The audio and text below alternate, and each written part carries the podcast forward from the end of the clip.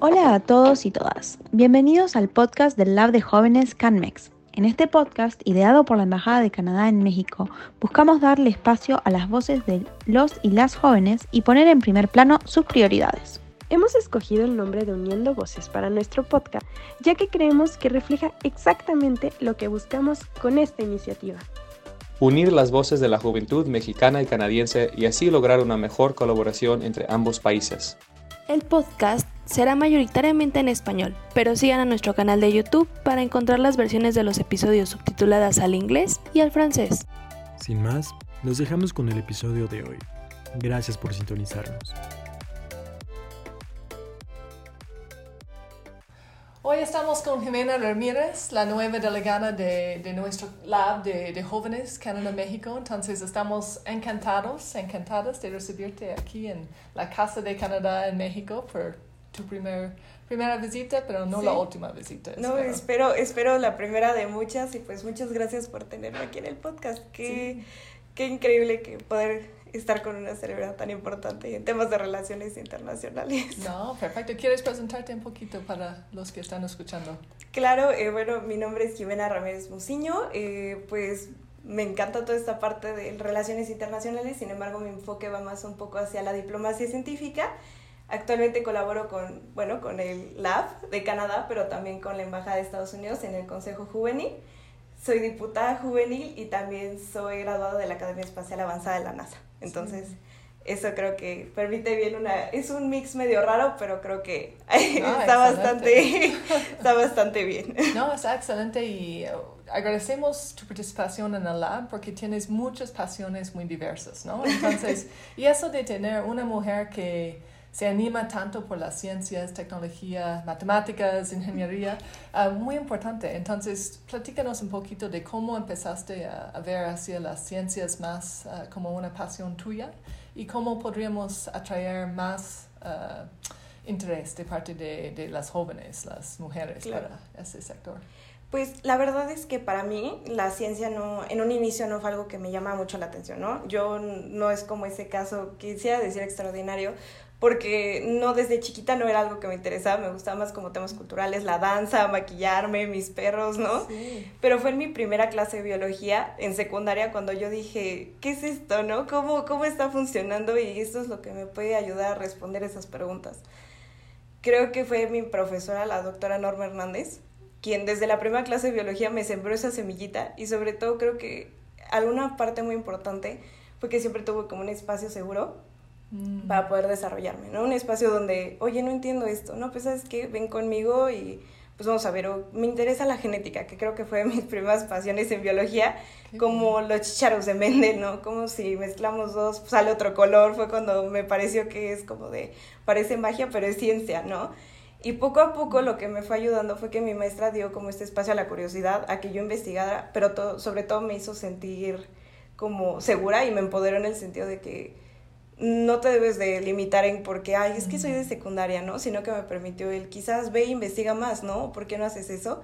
Y creo que eso es una parte fundamental para promover la ciencia, el hacer estos espacios seguros donde se sientan las niñas capaces de lograrlo, porque, bueno, toda mi educación hasta la preparatoria fue de puras mujeres. Mm. Era un colegio católico y solo eran puras mujeres. Nunca tuve ese estigma de, ah, porque eres mujer, ¿no? Quizás te deberías de dedicar a otra carrera, al contrario. Mm. Y siento que eso es algo muy importante. Sé que el mundo obviamente no lo podemos diferenciar y al contrario la colaboración es lo que nos nutre y sobre todo la diversidad. Y siento que eso es lo importante, crear espacios seguros donde las niñas se les empodere estos sentidos de que eres poderosa, eres inteligente y si te lo propones tienes la capacidad de lograr cosas interesantes. Entonces creo que eso es lo que yo diría, creen espacios seguros desde casa, siendo maestros, colaborando en las embajadas Sí. para la ciencia y que siempre haya un lugar ahí. No, qué bien. Y, y eso de colaborar con las embajadas y tocando ese tema de crear espacios y no tratar de enseñar, pero más bien abrir caminos para intercambios y que las personas puedan uh, seguir su, su curiosidad, uh, Sí. digamos. Pero ¿cómo crees que las embajadas podríamos hacer eso mejor en esa manera, en el ámbito internacional de, de crear espacios sin, sin dirigir uh, las Claro. conversaciones? ¿no? Es, creo que es Sí. importante, pero difícil lograr, ¿no? Justamente, y creo que eh, a mí lo que me gusta, o creo que algo en lo que podemos trabajar es que justo esa diversidad como de pensamiento, nacionalidad y todo es lo que nos nutre. Entonces siento que quizás como intercambios dedicados a mujeres en ciencia, ¿no? Eh, desde preparatoria, porque luego hay muchos, me ha pasado, que hay muchos, pero ya son para posgrado, ¿no? Entonces, como que esta parte de la juventud que apenas va iniciando en el mundo laboral profesional, se ve luego como de lejos, porque dices, no, hasta que tenga 30 años quizás pueda aplicar. Pero de hecho en la NASA tuve la oportunidad de colaborar con personas de Vietnam, Ruanda, Nigeria, de todas partes del mundo, y creo que eso es lo que más me dio a entender, que es de que la diversidad nos nutre, nos permite aprender, y en todos los aspectos, porque creo que siempre lo dejamos como algo cultural, ¿no? pero cuando ves que en la ciencia, desde ver cómo lo ve Ruanda quizás el tema espacial o cómo lo ve en temas de genética, es cuando uno abre su mente y dices, wow, y creo que eso es algo que podrían hacer las embajadas, que muchas ya lo hacen, programas dedicados en ciencia, pero quizás empezar como desde los 12 años, ¿no? No dejarlo quizás hasta que alguien una carrera, sino empezarlos desde chiquitos para que se vaya esa flechita directa hacia una carrera en ciencia no, tienes toda la razón porque no hay que esperar hasta que ya está determinado el camino, no hay que darles oportunidad de ver, eso, sí. Y hay muchos tal vez que están interesados en el tema espacial, y tú también, ¿no? Entonces, uh, ¿qué, ¿cuál es el futuro, ¿no? De, de, este sector, crees? ¿Aquí en México o en América del Norte, incluyendo a Canadá? Canadá, claro, es, creo que es muy importante y justo con los tratados de Artemis, lo que se busca es que ya se deje como de descentralizar esta parte de eh, los viajes espaciales y las expediciones, justo cuando México se incluye Argentina, Ruanda, Nigeria, países que quizás uno no piensa en innovación tecnológica, ¿no? Que no habían estado como incluidos dentro de eso. Entonces creo que el futuro viene un futuro más de temas internacionales, de cooperación, para lograr justamente algo por un bien mayor, ¿no? Como sea el buscar investigación, el ver cómo podemos obtener recursos y sobre todo pues colaborar internacionalmente para lograr eso antes que estaba centrado quizás en dos, cuatro países como Canadá, Estados Unidos, China, Rusia, ¿no?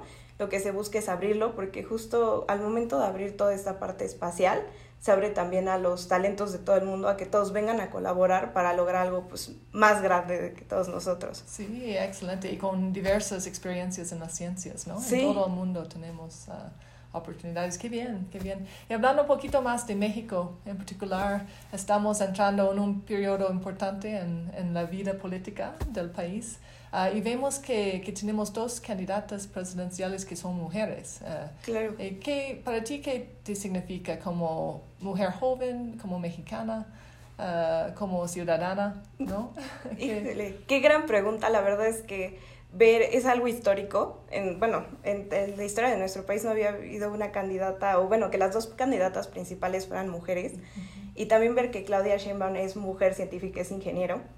Decir, hay espacio para esto, ¿no? Y sobre todo creo que es un mensaje inspirador para todas nosotras que quizás no estemos en un área 100% dedicada de relaciones internacionales o de derecho, pero también es algo que está abriendo o está haciendo pues un hito en el tema de que qué está pasando con la política mexicana, ¿no?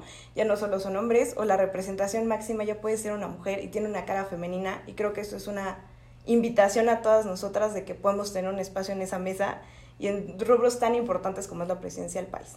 Estoy sumamente emocionada, sé que puede haber agendas que no, no significa tener dos mujeres una agenda feminista, pero quizás esto es un punto importante para que el gobierno lo empiece a ver desde ese punto, tener una perspectiva de género y más marcada ahora que la cabeza de, pues, del gobierno va a ser una mujer. No, fascinante. ¿Y, ¿Y cómo crees que la población va a recibir esa oportunidad? ¿Es que va a cambiar un poco el discurso uh, político en el país de, de tener ese discurso entre dos mujeres? O? Pues yo la verdad siento que ya está cambiando. El recibimiento que está recibiendo Xochitl Galvez como Claudia Sheinbaum en toda la población es muy bueno. Me acuerdo que en las elecciones rumbo, cuando, bueno, las elecciones de Peña Nieto, que fue eh, Josefina Vázquez Mota, el recibimiento era completamente diferente. Creo que hemos avanzado muchísimo en cuestión de cómo percibimos una mujer en el poder. Antes había estos estigmas de que es que, no sé, va a tener un tema emocional y no va a saber dirigir un país. Pero ahorita lo ves y ya toda la gente dice Claudia presidenta, Xochitl Gálvez a la presidencia. Nos falta aún trabajar. Decir que no sé, que ya todo México es feminista sería un error y sería generalizarlo.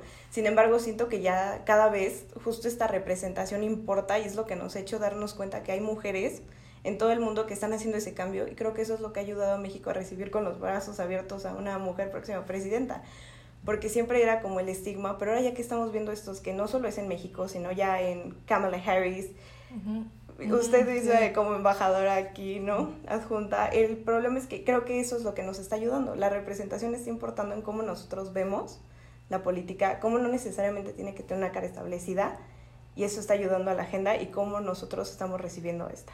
Sí, no, y antes hablamos mucho de una mujer en el mundo masculino sí. y tener dos uh, candidatas uh, principales que son mujeres ya no, ya no es un mundo masculino, ¿no? Es un mundo que ocupa uh, el espacio de las mujeres. Entonces, qué bien, excelente. Y tú también tienes experiencia política, ¿no?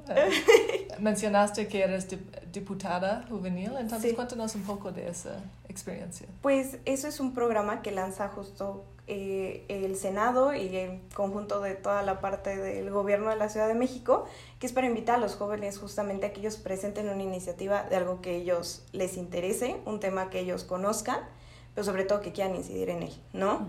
Esta parte es muy interesante porque en tres días puedes desarrollar un proyecto, puedes presentar una iniciativa y ponerte en los zapatos de qué es ser un senador o qué es ser un diputado. Es sumamente interesante porque presentas una iniciativa que a ti te guste y creo que eso es muy importante que se le dé voz a la juventud como en el lab que nos permitan hacer recomendaciones o quizás que algo hace 10 años era imposible pensar en que jóvenes de preparatoria, universidad, ¿no? pudiéramos estar conviviendo y dando recomendaciones a instituciones gubernamentales. Eh, ¿Cuál es tu propuesta o cómo, de, de cuáles temas uh, es tu uh, iniciativa? Pues principalmente me gusta dirigir todas mis iniciativas hacia la representación de las mujeres en la ciencia y crear espacios donde haya becas, haya oportunidades de investigación y sobre todo donde desde la educación primaria la ciencia sea un eje principal en la educación. Porque la ciencia eh, puede incidir en muchos aspectos, o sea, obvio, sin dejar de lado la parte cultural, que también me parece sumamente importante, una agenda integral, pero también el empezar a cultivar la curiosidad desde la ciencia, desde jóvenes, creo que puede hacerlo mucho más llevadero incluso en preparatoria. Si no te vas a dedicar a la ciencia, el entender matemáticas, el entender quizás preguntas tan básicas como ¿por qué vuela un avión? o ¿por qué el cielo es azul? Eso es lo que representa la ciencia y creo que el conocimiento científico puede ser la base de muchas carreras. Sí, no, qué bien. ¿Y, y crees que la, los políticos, las políticas tienen mucho que ver en, esa promoción ¿no? de, de, las ciencias? Este, ¿Su papel importante? Sí, sin duda es un papel importante porque desde las, bueno, desde ciertas reformas, todo lo que podemos hacer, el darle espacio, ¿no? A ciertas materias como lo es la ciencia y como pues muchas veces se ve, ¿no? En cambios de gobierno, esto la importancia que se le da. Siento que esto debería de ser algo que se mantenga constante y más ahorita en una época de innovación y todo, tenemos que ir a la, a la vanguardia. Va avanzando muy rápido la ciencia, la tecnología. Tenemos de la Naya, tenemos acceso a la inteligencia artificial, algo que era de ciencia ficción, de mis autores favoritos, que es Isaac Asimov. Él, él pensó que eso lo íbamos a ver en muchos años, muchos, muchos años más adelante, y ya tenemos acceso a eso. Entonces siento que, el, que los políticos también se mantengan en temas de ciencia, que no los dejen de lado, puede incluso ayudarnos a colaborar directamente ciencia y política para crear mejores temas en temas de migración, en temas climáticos, temas de agronomía, en eso todo podemos incidir, entonces es súper importante el papel que se le pueda dar a la ciencia. Excelente, transversal. Y para, para terminar, algunas reflexiones sobre el lab o estás trabajando ahora en las recomendaciones, entonces, ¿Qué te llama la atención o qué quieres que se logre con esta edición del lab?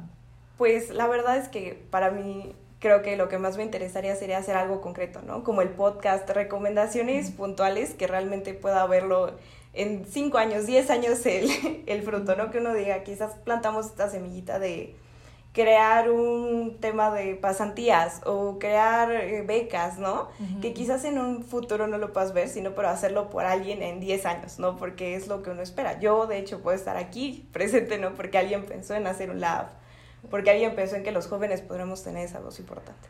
Entonces, lo que espero, pues, es realmente poder yo hacer algo que en 10 años o en 5 años siga habiendo un impacto, poder seguir brindando o dando espacio a las mujeres tanto en ciencia como en política y sobre todo pues llevar esta parte de mi herencia hispana, ¿no? Lo importante de los mexicanos y sobre todo este intercambio cultural, porque una de las recomendaciones del lab va hacia migración y creo que es un tema tan importante porque toda esa diversidad de que a mexicanos en Canadá y canadienses aquí en México nos nutre y nos hace muchísimo en todos los aspectos. Entonces, eso es lo que espero del lab.